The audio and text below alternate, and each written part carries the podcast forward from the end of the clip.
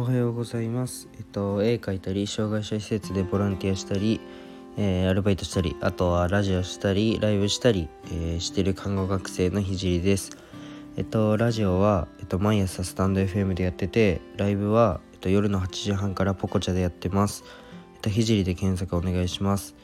えー今は看護専門学校3年生で国家試験が迫ってるので国試の勉強を毎日やってますそれと並行して実習をやりながら、うん、と毎日絵を描いて、まあ、こういった発信をしてます。えっとラジオではラジオで話す内容としては、まあ、何者でもない僕の作品で世界を変えるまでの、えっと、全てを発信していきます、えっと、障害を持つ方が、えっと、自信を持てる世界にすることがゴールで具体的に、えっと、ゴールまで行く過程を毎日共有したいと思います。あとは医療の最前線での学びや、え他の職業に転用できる考えあとは絵を描いて発信していく中で共有したいなと思ったことを、えー話します、まあ、夢を叶えるまでの日記みたいなものです。で今日のテーマは、えー戦闘スタイルを、確立するというテーマで話していこうと思います。1.2倍速で聞くのをおすすめします。でえー、っと僕は、えっと、3年前にあの高校生の時にメンタリスト DAIGO の動画を見てなんか僕は iPhone1 台で、えーいくらいくら稼いでますみたいな。いくらいくらとは言ってないんか。まあうんこれだけ稼いでますみたいな感じの動画を見てえー、そんな世界あるの？と思って僕全然そんなになんだろう経済のこととか勉強したことないし全く分かんなかったんでもうとにかくびっくりしてええそんな世界があるんだと思って、まあ、ネットであの稼げるスマホとか稼げるパソコンとかネット稼げるとかいろいろ調べてあの調べました当時。でやったのがうーん何からやったっけな。うんなんかブログ？でブログは稼げるみたいに書いてあって簡単なのかなと思って、まあ、ちょっとやってみたらあの全然難しいしあのウェブライティングっていうのやってウェブライティングもやってみようと思ってライあのウェブマーケティングとかの本をもうがっつり読んで、まあ、仕組みを理解した上でやろうと思って、まあ、結局読み終わってその本はでその後パソコンでやってみたけどまあ仕組みは分かったしできるんだろうなと思ったけどあの何せつまんなかったから全然続かなくてあとアフィリエイトもやろうとか思ったけどあの結局あれかなブログになんかちょっと貼り付けて終わったみたいな。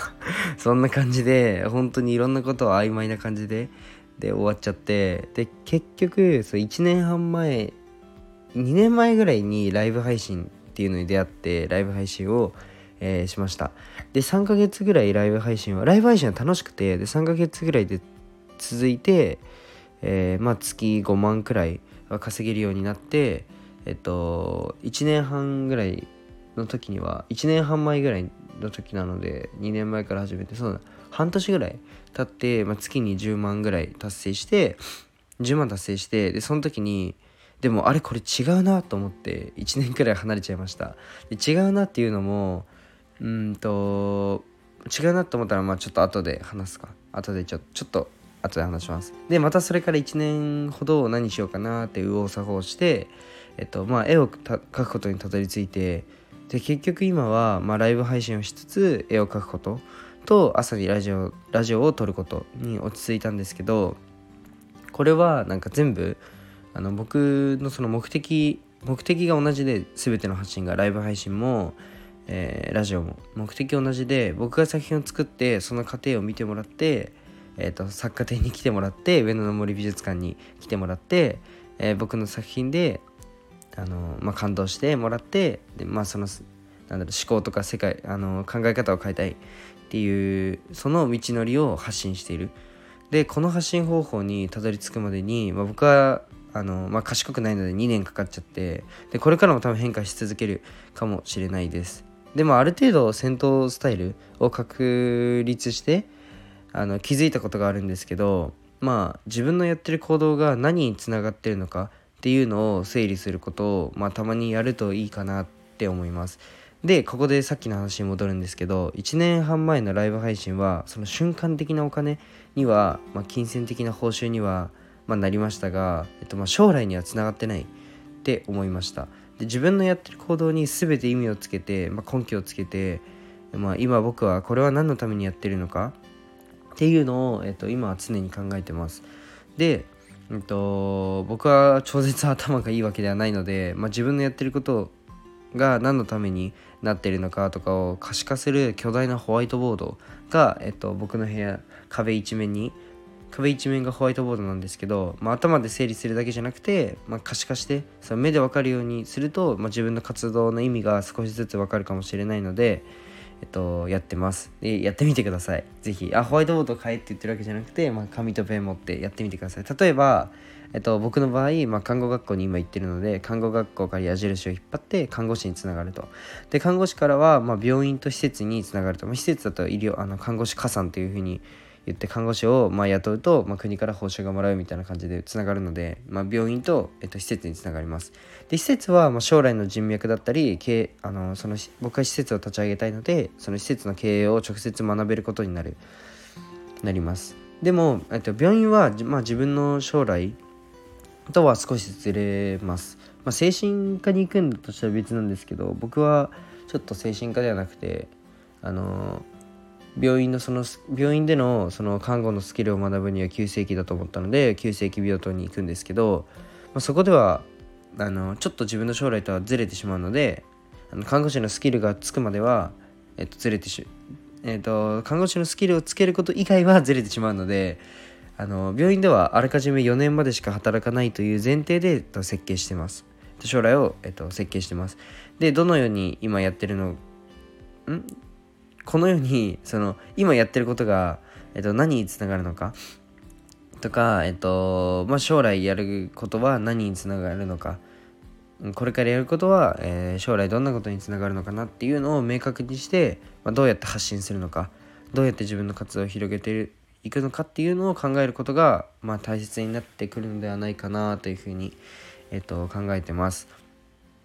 なんかまあ本当に今はいろんな方法があって、まあ、YouTube とか発信方法発信ってだけでも、まあ、YouTubeTikTok とかインスタ Twitter も無限にあるじゃないですか。なのであの自分に合ったものって見つけるのって難しいと思うしあの本当にいろんなことを試さないとえっとまあたどり着かないと思うので、まあ、1年ぐらいかけてもいいから本当にいろんなことを手探りでやりまくって、えっと、それなりに戦闘スタイルを確立して、うん、していった方があの将来が見えやすくなる。で戦闘スタイルって早めに確立した方があもちろん変化に対応するのは大切だけど早めに確立した方があのなんか土台を整えやすいというか僕ももしラジオ1年前とかからやってたらもっといろんな人に届けられたと思うしもっといろんな人に聞いてもらったと思うけどまあ始めたのは1ヶ月前とかなのでまあこういう感じなんだろう戦闘スタイルは早めに確立した方がいいなと思うんですので、えっと、そのためには一回ちょっと可視化して自分のあの活動が何のためにあるのかっていうのを一回整理するのがいいんじゃないかなっていうふうに思います。はい、えっと、今日は戦闘スタイル、ちょっとしゃべ、今日のおしゃべりちょっと下手だったな。ちょっと練習します。はい。えっと、今日はセンタースタイルを確立するというテーマで、えっと、お話をしました。よかったと思う人はぜひ、いいねとか、コメントとかください。えっと、今日はここまで、えー、最後まで聞いてくれてありがとうございました。じゃあ、バイバイ。